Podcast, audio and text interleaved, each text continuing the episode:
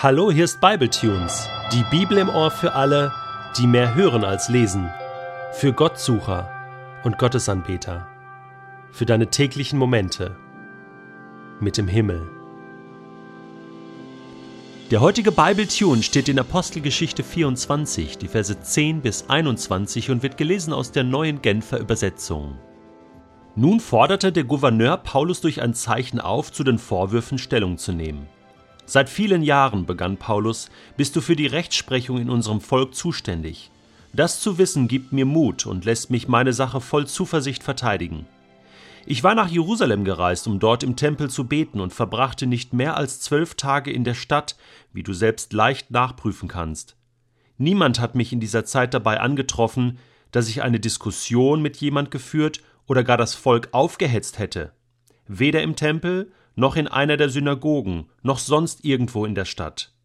Für keine der Beschuldigungen, die hier gegen mich vorgebracht werden, können meine Ankläger dir auch nur den geringsten Beweis liefern.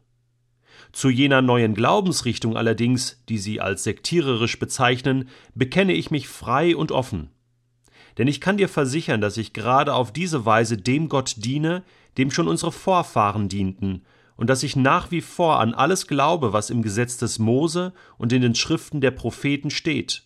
Weil ich auf Gott vertraue, habe ich auch die feste Hoffnung, eine Hoffnung, die ich mit meinen Anklägern teile, dass alle Menschen vom Tod auferstehen werden, sowohl die, die sich nach Gottes Willen richten, als auch die, die sich gegen Gott auflehnen. Aus diesem Grund bemühe ich mich auch darum, mich in jeder Situation so zu verhalten, dass ich vor Gott und vor den Menschen ein reines Gewissen habe. Nachdem ich nun mehrere Jahre im Ausland verbracht hatte, bin ich nach Jerusalem zurückgekommen, um meinem Volk eine Geldspende zu übergeben und Gott Opfer darzubringen. Als ich mich wegen der Opfer im Tempel aufhielt, sahen mich dort einige Leute, die mir feindlich gesinnt sind. Allerdings möchte ich darauf hinweisen, dass ich mich der vorgeschriebenen Reinigung bereits unterzogen hatte und dass ich von keiner Menschenmenge umringt und in kein Tumult verwickelt war. Es handelt sich bei jenen Leuten um einige Juden aus der Provinz Asien, und eigentlich hätten sie heute vor dir erscheinen und ihre Anklage vorbringen müssen, falls sie mir etwas vorzuwerfen haben. Weil sie nun aber nicht unter uns sind, sollen doch diese Männer hier einmal klar und deutlich sagen, was für ein Vergehen sie mir nachweisen konnten, als ich vor dem Hohen Rat verhört wurde. Es könnte höchstens jener eine Satz sein, den ich damals in die Versammlung hineinrief. Ich stehe heute vor Gericht und werde von euch angeklagt, weil ich an die Auferstehung der Toten glaube. Jetzt also, Jahre nach seiner Bekehrung, steht Paulus vor einem römischen Gouverneur namens Felix und kann sich frei und offen zu Jesus Christus, dem Messias, bekennen. Als Jude, als Ex-Pharisäer, als Ex-Christenverfolger kann er hier mit einem reinen Gewissen Jesus bekennen. Frei und offen, sagt er. Ich musste ein paar Seiten zurückblättern und bin nochmal an die Stelle gegangen, wo Jesus Paulus begegnet, das erste Mal. Spektakulär. Und dann bekommt Paulus eine Verheißung, eine Berufung für sein Leben. Da heißt es nämlich über Hananias, der dann zu Paulus gehen soll und ihm ausrichten soll, dass Gott ihn als Werkzeug auserwählt hat, damit er, so wörtlich in Apostelgeschichte 9, meinen Namen in aller Welt bekannt macht, bei den nichtjüdischen Völkern und ihren Herrschern, ebenso wie bei den Israeliten. Und ich will ihm zeigen, wie viel er von jetzt an um meines Namens willen leiden muss.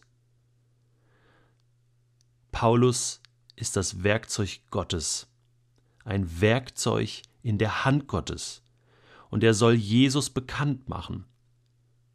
Den Juden in Jerusalem, im ganzen Land und auch den nichtjüdischen Völkern, den Heiden, den Römern und den Regierenden. Und genau das erfüllt sich jetzt. Und Paulus bekennt Jesus und bekennt sich zu der Hoffnung, die sich in Jesus gründet, nämlich die Hoffnung der Auferstehung. Das ist etwas, was es im Alten Testament auch schon gab. Ein Jude war sich immer bewusst, wenn ich zu Gott gehöre, dann, dann lebe ich. Und dann werde ich auch nach dem Tod noch leben. Aber diese konkrete, realistische Hoffnung der Auferstehung, die gab es erst ab Jesus, nachdem er von den Toten auferstanden war, nachdem er gestorben war und am dritten Tag wieder auferstanden war. Das ist die Hoffnung, das ist das Bekenntnis. Es gibt viele Bekenntnisse in der Bibel. Es gibt auch viel, was darüber gesagt ist, sich zu Gott zu bekennen und an, an dieser Hoffnung festzuhalten. Deswegen gab es auch in der Kirchengeschichte immer wieder Phasen, wo man das, was man geglaubt hat, zusammengefasst hat in ein Bekenntnis. Ja, das Augsburger Bekenntnis zum Beispiel ist sehr bekannt in Deutschland.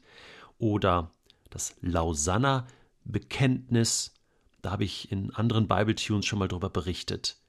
Und es ist wichtig, dass wir Menschen das machen. Einfach Dinge mal konkret definieren, festhalten, so als Plattform und dass wir das dann mit unseren Namen, mit unseren Herzen unterschreiben und sagen, daran halte ich fest.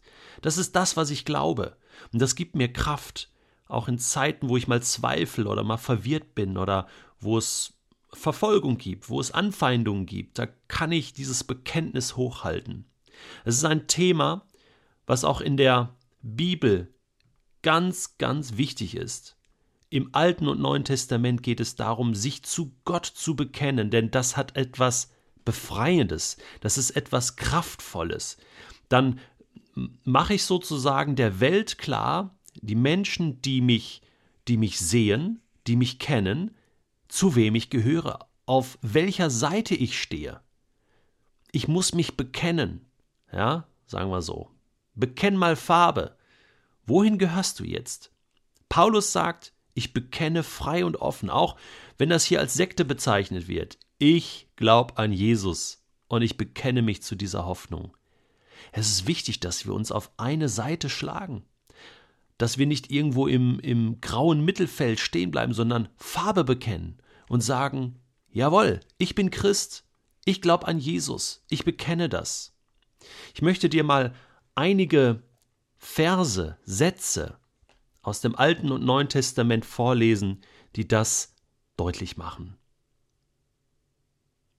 2. Samuel 7, Vers 26. So wird dein Name für alle Zeiten berühmt sein, und man wird bekennen, der Herr, der allmächtige Gott, ist Israels Gott. Dann wird auch mein Könighaus für ewig bestehen. Psalm 58, Vers 12. Dann werden die Menschen bekennen, wer Gott gehorcht, wird doch belohnt. Es gibt tatsächlich einen Gott, der auf dieser Erde dem Recht zum Sieg verhilft. Psalm 119, Vers 57. Das muss ich bekennen. Ich gehöre zu Gott, deshalb werde ich tun, was er sagt. In Markus 8, Vers 38 sagt Jesus, wer sich hier vor den gottlosen Menschen schämt, sich zu mir und meiner Botschaft zu bekennen, den wird auch der Menschensohn nicht kennen, wenn er mit den heiligen Engeln in der Herrlichkeit seines Vaters kommen wird. Ja, das sind ganz krasse Aussagen. Paulus selbst schreibt im Korintherbrief, 1. Korinther 12, ich erkläre euch aber ausdrücklich, wenn in einem Menschen der Geist Gottes wirkt, kann er nicht mehr sagen, verflucht sei Jesus. Und keiner kann bekennen, Jesus ist der Herr, wenn er nicht den Heiligen Geist hat. Philippa, Kapitel 2, Vers 11. Jeder ohne Ausnahme soll und wird zur Ehre Gottes des Vaters bekennen, Jesus Christus ist der Herr. 2. Timotheus 1, Vers 8. Schäm dich also nicht, dich in aller Öffentlichkeit zu unserem Herrn Jesus Christus zu bekennen. Sei auch du bereit, für die rettende Botschaft zu leiden. Gott wird dir die Kraft dazu geben. Und das letzte in Hebräer 10, Vers 23, haltet an dieser Hoffnung fest, zu der wir uns bekennen, und lasst euch durch nichts davon abbringen. Ihr könnt euch felsenfest auf sie verlassen, weil Gott sein Wort hält.